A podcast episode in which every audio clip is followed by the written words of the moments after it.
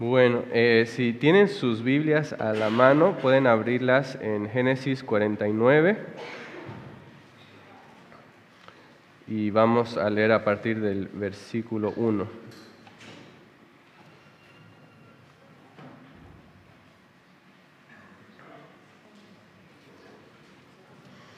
Génesis 49, versículo 1. Y dice así. Entonces Jacob llamó a sus hijos y dijo, reúnanse para que les haga saber lo que les ha de acontecer en los días venideros. Júntense y oigan, hijos de Jacob, y escuchen a Israel su padre. Rubén, tú eres mi primogénito, mi poderío y el principio de mi vigor. Prominente en dignidad y prominente en poder, incontrolable como el agua, no tendrás preeminencia porque subiste a la cama de tu padre y la profanaste. Él subió a mi lecho. Simeón y Leví son hermanos, sus armas instrumentos de violencia. En su consejo no entre mi alma, a su asamblea no se una mi gloria. Porque en su ira mataron hombres y en su terquedad mutilaron bueyes. Maldita su ira porque es feroz y su furor porque es cruel. Los dividiré en Jacob y los dispersaré en Israel. A ti, Judá, te alabarán tus hermanos, tu mano estará en el cuello de tus enemigos, se inclinarán a ti los hijos de tu padre. Cachorro de león es Judá, de la presa, hijo mío, has subido. Se agazapa, se echa como león, o como leona, ¿quién lo despertará? El cetro no se apartará de Judá, ni la vara de gobernante de entre sus pies, hasta que venga Silo, y a él sea dada la obediencia de los pueblos. Él ata a la vid su pollino y a lo mejor de la cepa el hijo de su asna. Él lava en vino sus vestiduras y en la sangre de las uvas su manto. Sus ojos están apagados por el vino y sus dientes blancos por la leche. Zabulón habitará a la orilla del mar y él será puerto para naves y su límite será hasta Sidón.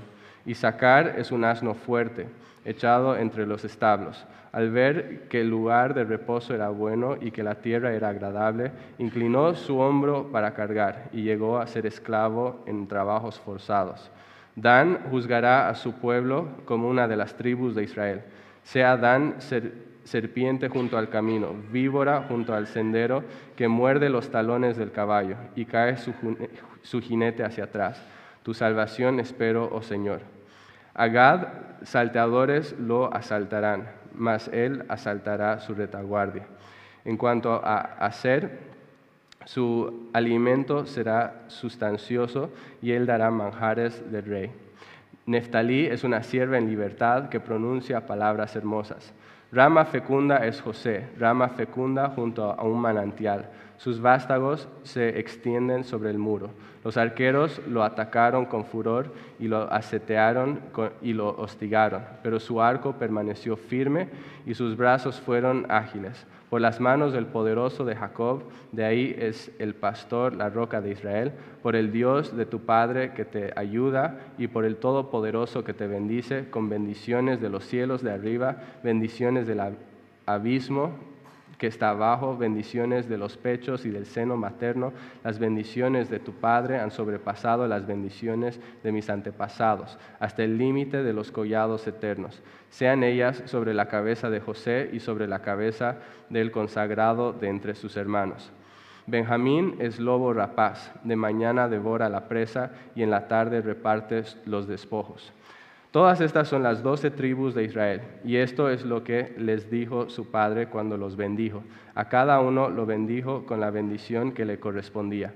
Después les ordenó y les dijo, voy a ser reunido a mi pueblo, sepúltenme con mis padres en la cueva que está en el campo de Fron elitita, en la cueva que está en el campo de Macpela, que está frente a Mamre, en la tierra de Canaán, la cual Abraham compró junto con el campo de Fron elitita para posesión de una sepultura. Allá, ahí sepultaron a Abraham y a su mujer Sara, ahí sepultaron a Isaac y a su mujer Rebeca, y ahí sepulté yo a Lea. El campo y la cueva que hay en él fueron comprados de los hijos de Et. Cuando Jacob terminó de encargar estas cosas a sus hijos, recogió los pies en la cama y expiró y fue reunido a su pueblo. Padre, te damos eh, gracias por esta mañana, y te damos gracias por tu palabra y por este privilegio de poder eh, estudiarla juntos, Señor. Queremos eh, orar y pedir que al, al, entender las preciosas verdades de tu palabra, Señor, que produzca una respuesta de adoración en nuestros corazones y que podamos ver a Cristo con mayor claridad en todo esto. En el nombre de Jesús. Amén. Bueno, la semana pasada hablamos un poco acerca del tema de la bendición que se repite a lo largo de todo el libro de Génesis. Y vimos que más allá de referirse de algo material, que eh, cuando hablamos de la bendición en el libro de Génesis, estamos hablando de ese privilegio de ser parte del plan redentor de Dios, donde Él iba a salvar al mundo de su pecado y, donde iba a traer redención. Y que esto era algo que empieza en Génesis, pero que se cumple finalmente eh, y, digamos, de manera más plena en la misma persona de Jesucristo. Y entonces en la prédica anterior enfatizamos que a diferencia que con los otros patriarcas, Jacob eh, transmite su bendición a la totalidad de sus doce hijos y no solamente a uno. Y esto es porque si bien no todos los hijos figuraban en la descendencia directa del Mesías, y si bien en este pasaje no todos los hijos son elogiados, todos ellos serían parte de la nación de la cual vendría el Salvador. Y por lo tanto, teniendo este privilegio y en ese sentido, todos serían bendecidos. Y entonces en Génesis 48, que era el pasaje que vimos la semana pasada, vimos cómo Jacob transmite su bendición a, José en una manera muy especial, donde lo, básicamente lo nombra como el nuevo primogénito de la familia. Y aquí en Génesis 49 está pasando su bendición al resto de sus hijos. Entonces el pasaje empieza diciendo eh, que Jacob llamó a sus hijos y dijo, reúnanse para que les haga saber lo que ha de acontecer en los días venideros. Más adelante eh, se nos dice que las palabras que Jacob pronunció sobre sus hijos eran palabras de bendición. Y lo que es importante entender desde un principio es que estas, las palabras que él va a eh, pronunciar sobre sus hijos son más que simples deseos. En, este pasaje, lo que él dice tiene un elemento profético. Y es porque, eh, y decimos que es profético, porque lo que él dice acá tiene una correlación directa con qué sucede con estas tribus más adelante en la historia de Israel. Y entonces, y, como dice el mismo pasaje, el versículo 1, les está hablando y diciendo, les está haciendo saber lo que acontecerá en los días venideros. Y entonces podemos ver que lo que él va a decir aquí tiene un, tono profético para la nación de Israel. Y si bien en este eh, momento Israel se encontraba en una posición bastante cómoda en la tierra de Israel, podemos imaginar que estas palabras hubieran sido de mucho ánimo unos cuantos años más tarde, cuando Israel eh, estaba eh, en un estado de esclavitud en Egipto. Estando en ese estado de esclavitud, ellos podrían tomar mucho consuelo en estas palabras y saber que, más allá de su sufrimiento había un, propósito y que Dios les estaba llevando hacia un fin mayor para sus vidas. Y entonces veamos qué es lo que Jacob dice eh, acerca de cada uno de sus hijos. El primer pronunciamiento que hace va para eh, Rubén, que es el hijo mayor de Jacob. Y uno al, pensar en Rubén podría tener grandes esperanzas para su vida, podría tener grandes aspiraciones, entendiendo que como el hijo primogénito, el hijo mayor, él por naturaleza debería haber heredado los privilegios de la familia. Sin embargo, cuando leemos el pasaje vemos que debido a los incidentes de Génesis 35, 22, donde él buscando eh, tomar y, como establecer su posición en la familia, había tomado la esposa, la concubina de su padre y se había acostado con ella. Y entonces nos, muestra que debido a, lo que él hizo en ese pasaje, él en realidad pierde el derecho de la primogenitura, que él pierde esa posición privilegiada. Fíjense cómo Jacob lo dice en el versículo 3 y 4. Dice, Rubén, tú eres mi hijo, mi primogénito, mi poderío y el principio de mi vigor. prominente en dignidad y prominente en poder, incontrolable como el agua, no tendrás preeminencia, porque subiste a la cama de tu padre y la profanaste. Él subió a mi lecho. Y más adelante, cuando vemos la historia de Israel, es muy interesante notar que los descendientes eh, de Rubén básicamente no tienen ninguna posición de liderazgo en la nación, que, ellos hay como una total ausencia de personajes rubenitas que se distingan en una posición de liderazgo en la nación. Obviamente podemos pensar en, Datán y Abiram que lidiaron una rebelión en Coré en números 16.1 y eran rubenitas, pero si pensamos en en, líderes que tuvieron una influencia positiva en la nación, en realidad no hay ningún ejemplo en la Biblia. No hay ningún profeta, ningún juez, ningún rey que haya venido de la tribu de Rubén. Y entonces una tribu que prácticamente pasa al olvido. Y eso nos lleva al siguiente pronunciamiento que Jacob hace, eh, habiendo escuchado que la tribu de Rubén fue rechazada, uno podría pensar, bueno, tal vez ahora la, posición de liderazgo va a pasar a los siguientes hijos en la línea. Tal vez va a pasar a Simeón o Leví, que son los hijos número dos y tres.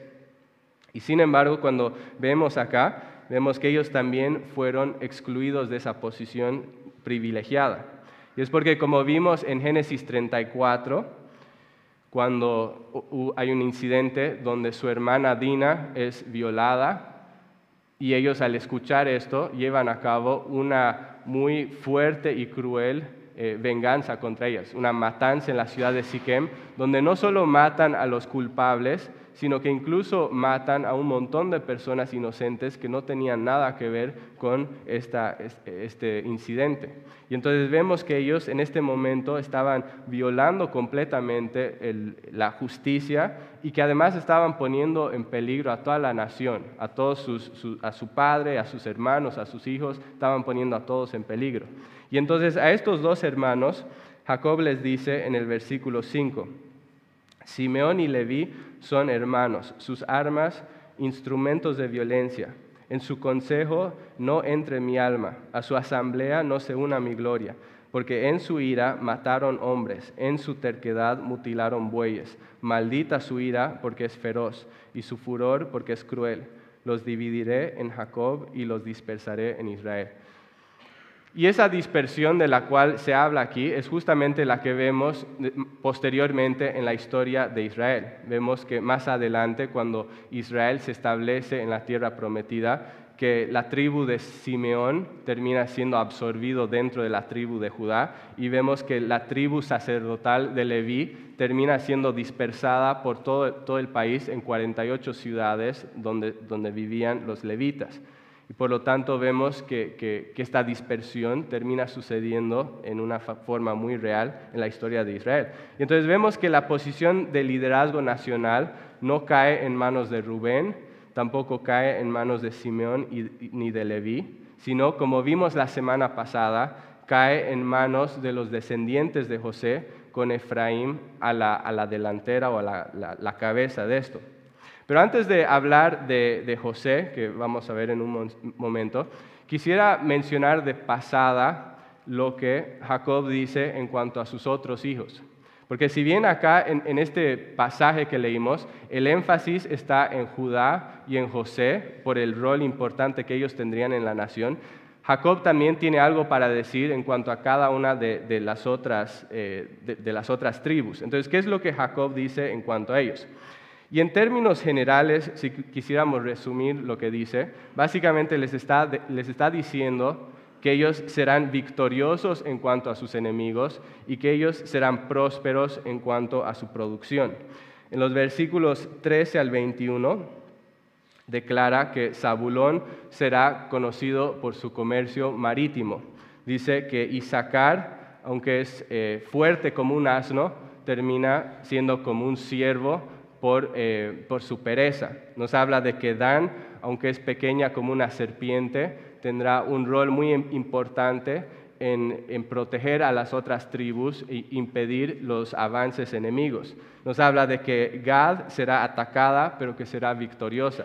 nos habla de que hacer una tierra muy fértil sería una tribu que prepararía manjares para la realeza. Nos habla de que eh, Neftalí, libre como una liebre, florecería en, la tierra la cual, en la cual ellos se establecerían. Y nos dice que Benjamín, al igual que un lobo rapaz, sería una tribu de poderosos guerreros. Y eso nos lleva al pronunciamiento que hace acerca de José a partir del versículo 22. Acerca de José dice lo siguiente, dice, rama fecunda es José, rama fecunda junto a un manantial, sus vástagos se extienden sobre el muro, los arqueros lo atacaron con furor, lo asaetearon y lo hostigaron, pero su arco permaneció firme y sus brazos fueron ágiles. Por las manos del poderoso de Jacob, de ahí es el pastor, la roca de Israel, por el Dios de su Padre que te ayuda y por el Todopoderoso que te bendice, con bendiciones de los cielos de arriba, bendiciones del abismo que está abajo, bendiciones de los pechos y del seno materno, las bendiciones de tu Padre han sobrepasado las bendiciones de mis antepasados, hasta el límite de los collados eternos. Sean ellas sobre la cabeza de José y sobre la cabeza del consagrado de entre sus hermanos. Es interesante notar ahí en, esos pocos versículos que en esos en esos pocos versículos, Jacob menciona y reitera seis veces que José y que la descendencia de José será bendita. Es fascinante eso. Y, algo que esto nos muestra, y es un recordatorio, de esa posición privilegiada que José tenía en la nación. Acá en, la bendición nos habla de una situación en la que José es atacado y en la que Dios lo mantiene y lo fortalece.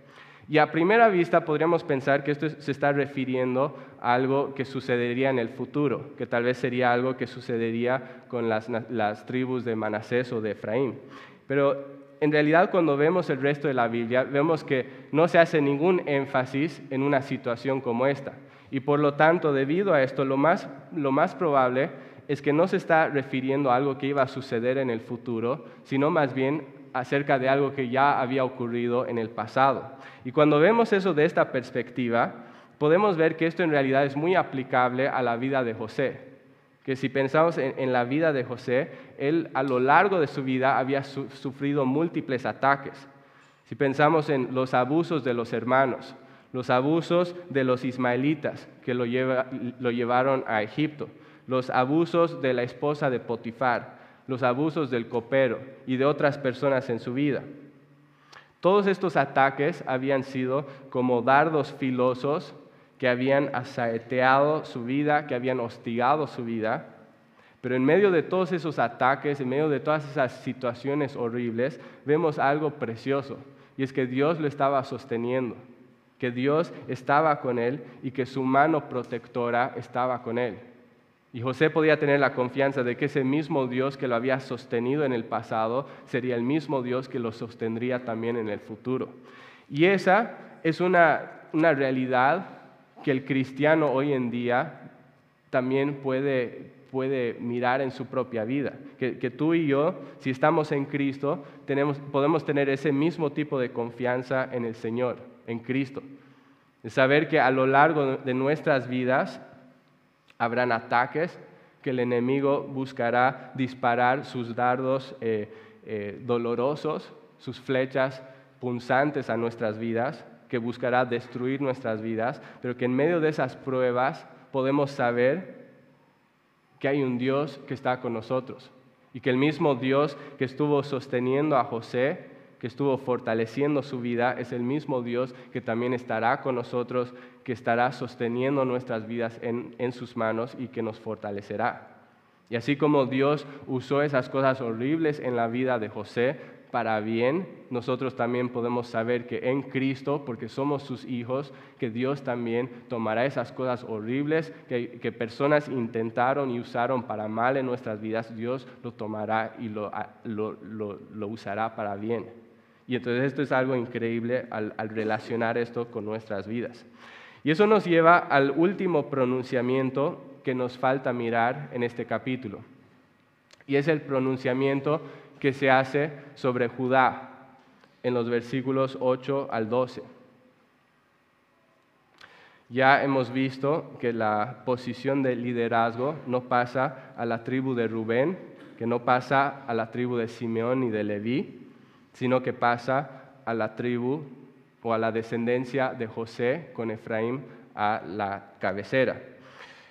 Cuando vamos a 1 Corintios 5, 1 eh, y 2, ese pasaje hablando acerca de, Rubén nos dice lo siguiente.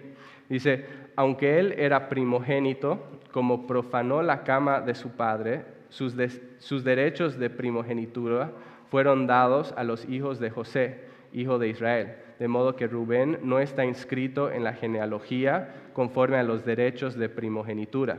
Es cierto que Judá prevaleció sobre sus hermanos y que de él procedió el príncipe, pero los derechos de, primogenitura pertenecían a José. Ese pasaje es fascinante. Es eh, primera, primera Crónicas 5, 1 y 2, si quieren buscarlo después. ¿Qué nos está mostrando este pasaje?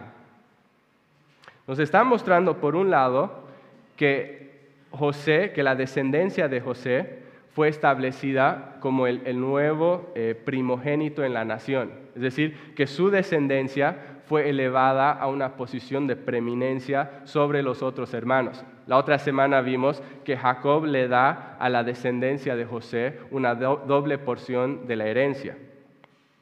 Pero por otro lado, este pasaje también nos muestra que si bien ellos iban a tener una posición de preeminencia y de liderazgo en la nación, que no fue finalmente del linaje de José que vino la descendencia y la familia real, sino que fue de la tribu de Judá. Y a medida que va avanzando la historia de, Israel, vemos que Efraín termina siendo desplazado por su pecado y que Judá empieza a tomar un, rol y un lugar mucho más prominente en la nación.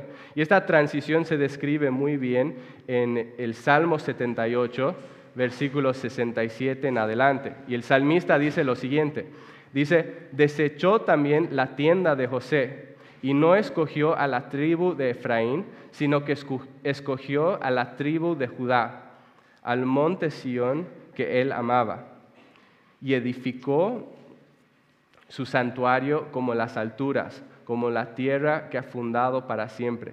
Escogió también a David su siervo, lo tomó de entre los rediles de las ovejas, lo trajo de cuidar las ovejas con sus corderitos, para pastorear a Jacob su pueblo y a Israel su heredad.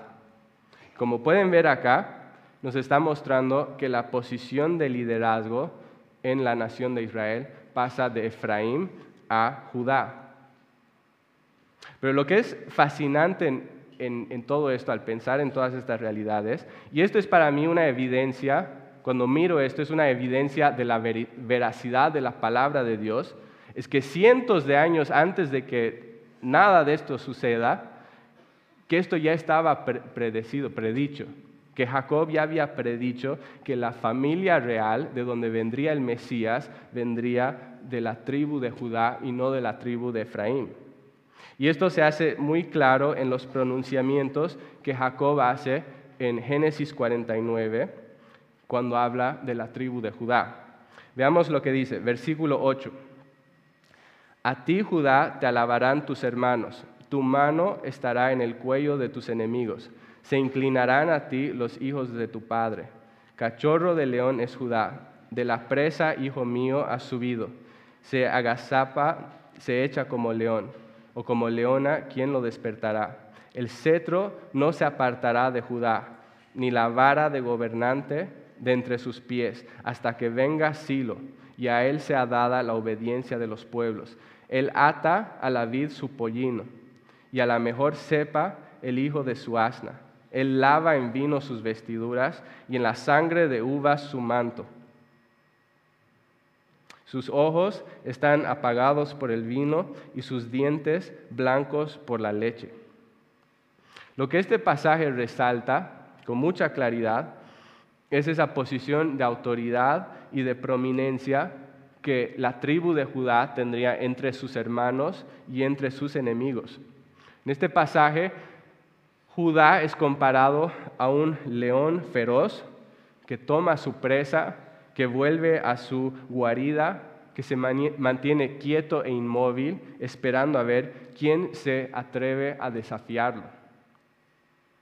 Y esta es una imagen de la fuerza y del poder que llegaría a tener la tribu de Judá en la nación de Israel.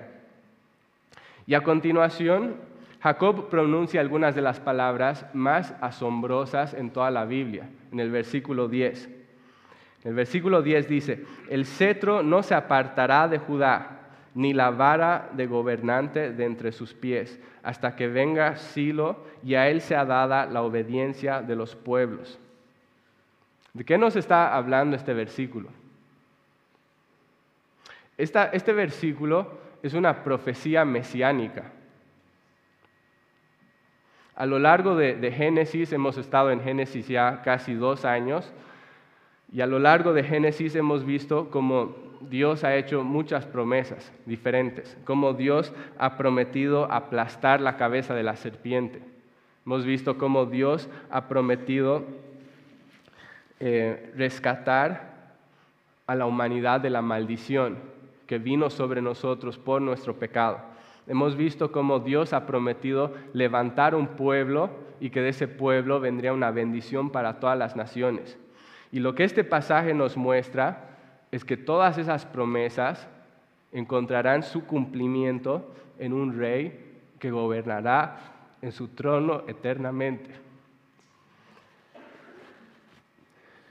¿De dónde vendrá este rey? Este rey viene de la tribu de Judá.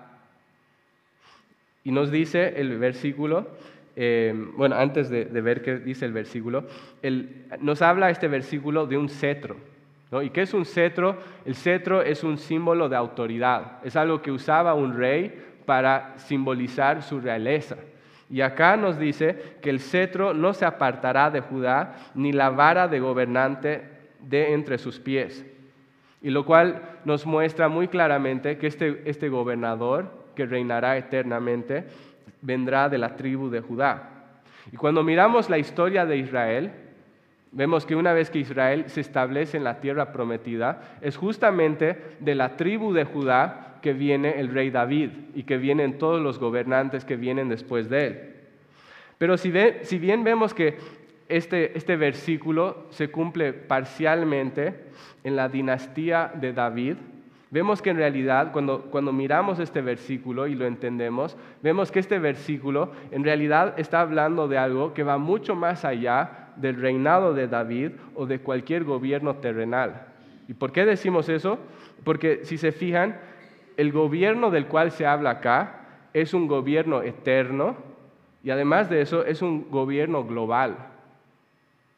El, autor expresa la eternidad de este gobierno cuando dice, el cetro no se apartará de Judá. Y expresa la globalidad de este reinado cuando dice que a él le será dada la obediencia de los pueblos. Esa palabra eh, silo, que aparece en el versículo 10, es un nombre propio que significa aquel a quien le pertenece. Y lo que este versículo nos está mostrando y lo que nos está diciendo es que cuando venga aquel a quien le pertenece el cetro o el reino, a él le será dada la obediencia de los pueblos. Ahora la pregunta es, ¿quién es ese rey de Judá que ejerce un reinado global y eterno y que trae a su cumplimiento todas las promesas hechas a Abraham, a Isaac y a Jacob. No hay nadie en toda la historia de la humanidad que cumple las especificaciones y las descripciones de este versículo más que el Señor Jesucristo. No hay nadie más que, que, cumpla esta descripción. Jesús es de la tribu de Judá, de la familia de David, Jesús es alguien que ejerce un reinado eterno y sin final. El ángel Gabriel cuando vino a, declarar a, María que iba a tener un hijo, cuando anunciaba el nacimiento de Jesús, le dijo, y reinará sobre la casa de Jacob para siempre y su reino no tendrá fin. Pero además de ejercer un reinado eterno, Cristo ejerce un reinado global. Y por eso cuando Jesús se despide de sus, de sus, discípulos en Mateo 28, les dice, toda autoridad me ha sido dada en el cielo y en la tierra. Y por eso cuando llegamos a Apocalipsis, nos dice que habrá un día donde gente de toda nación, de toda tribu, se arrodillarán delante de Él y le adorarán. Porque Él es el Rey que es eterno, que es global y en quien se cumplen todas estas promesas. Jesús es el único que cumple las descripciones de este versículo y por tanto Él es el Rey del cual nos está hablando Génesis 49. Y la descripción continúa, perdón, en los versículos 11 y 12. Dice, Él ata a la vid su pollino y a la mejor cepa el hijo de su asna. Él lava en vino sus vestiduras y en la sangre de las uvas su manto. Sus ojos están apagados por el vino y sus dientes blancos por la leche. ¿De qué nos está hablando esto? Estos versículos nos están hablando de la exuberante bendición y abundancia que vendrían cuando el Mesías finalmente venga y establezca su reino en plenitud. Si nos ponemos a pensar, nadie en, en una época, en un tiempo normal, usaría una vid selecta como un poste para atar a su asno. Nadie haría eso. ¿Por qué? Porque el asno puede ir y puede comer las uvas y destruir la vid. Y asimismo, nadie en tiempos normales desperdiciaría su vino preciado para lavar su ropa sucia. Nadie haría eso. Son cosas que, que, uno nunca haría en tiempos normales. Pero lo que vemos aquí y lo que se está describiendo aquí es una situación donde la gente prosperaría de tal forma que el vino, que, que era símbolo de abundancia y de bendición, de prosperidad, donde ese vino sería tan común como el agua y donde las personas se podrían dar el lujo de hacer cosas que nunca harían en tiempos normales como atar a su asno a una vid o como lavar sus ropas en vino. Es un lenguaje hiperbólico para describir esa gran abundancia que vendría, esa gran bendición que vendría cuando el león de Judá establezca su reino eterno. Y esta simbología es muy importante, porque si nos ponemos a pensar, cuando Jesús finalmente vino a la tierra, ¿cuál fue el primer milagro que hizo? El primer milagro que hizo fue justamente convertir agua en vino. ¿Y qué es lo que Jesús estaba señalando y simbolizando cuando hizo esto? Jesús estaba haciendo algo increíble. Más allá de mostrarnos la magnitud de su poder, estaba declarando, yo soy ese Mesías Salvador del cual habla Génesis 49. Y además de eso, Jesús estaba mostrando, nos estaba dando una muestra de esa exuberante bendición que vendría y al cual sus, hijos tendrían una parte por medio de su muerte sacrificial. Eso es lo que estamos viendo cuando Jesús hace esto. Cristo es aquel rey eterno, Cristo es aquel rey global, Cristo es aquel rey precioso y majestuoso, aquel rey que aplasta a la serpiente bajo sus pies, aquel rey que revierte la maldición, aquel rey que inaugura un reino glorioso. Pero la pregunta que quiero hacerte esta mañana es si ese rey es también el rey de tu vida. Si ese rey es el rey al cual tú te sometes. Si estás viviendo bajo el señorío de ese rey. Si estás permitiendo que ese rey sea el que gobierne tu vida. Si estás permitiendo que ese rey sea tu autoridad. Que él sea el que, el que determina cómo vives tu vida.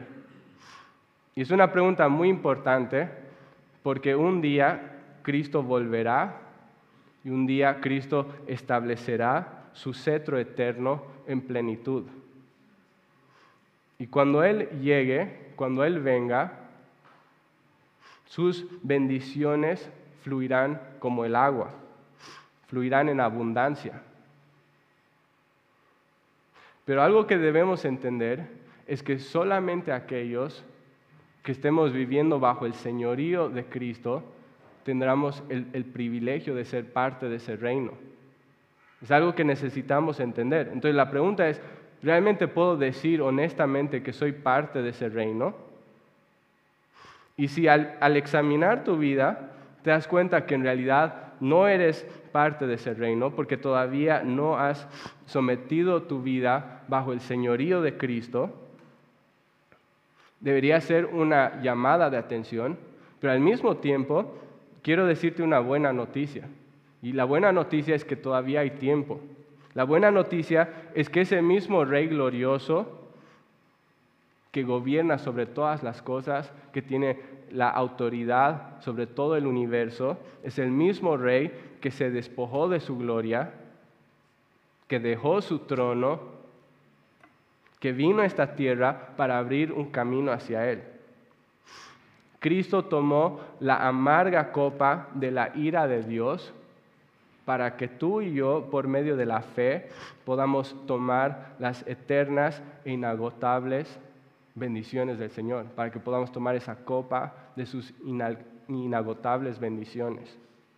Entonces la pregunta es, ¿aceptaré ese, regalo, ese regalo tan increíble de perdón, de salvación, de ser enemigo de Dios y tener la, oportunidad de poder ser parte de su reino. Es únicamente por medio de la sangre derramada del león de Judá que tú y yo podemos tener ese privilegio. Y debería llevarnos a doblar nuestras rodillas delante de Él, si aún no lo hemos hecho. Y si lo hemos hecho, es algo que debería llevarnos a adorarlo eternamente, porque es algo demasiado increíble. Vamos a terminar orando.